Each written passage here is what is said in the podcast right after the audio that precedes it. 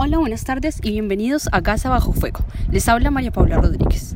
El conflicto entre Israel y Palestina ha resucitado desde los escombros tras una pausa de varios años. Las bombas, la muerte, el hambre y la furia resuenan hoy en las redes sociales y en las calles de diferentes ciudades. Pero ¿cuál fue el detonante que hizo estallar otra vez la violencia en la franja de Gaza, uno de los territorios más densamente poblados del planeta?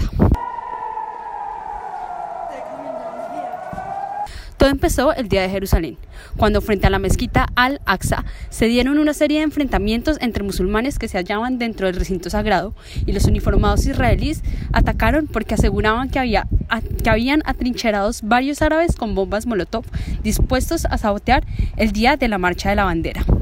Gran parte de la última ola de violencia se debe a un esfuerzo legal de larga data por parte de colonos judíos para desalojar a varias familias palestinas que viven en Jerusalén del Este, en el distrito de Sheikh Jarrah.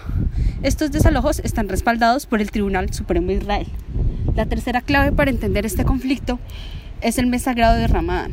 La escalada de violencia se da en la finalización del mes sagrado para la religión musulmana, y así se han denunciado varios ataques en medio de celebraciones religiosas en contra de fieles y civiles. Estas son las tres claves para entender el conflicto entre Israel y Palestina que ha desembocado en otra oleada de violencia e injusticias. Quédate para escuchar nuestro próximo podcast aquí en Gaza Bajo Fuego.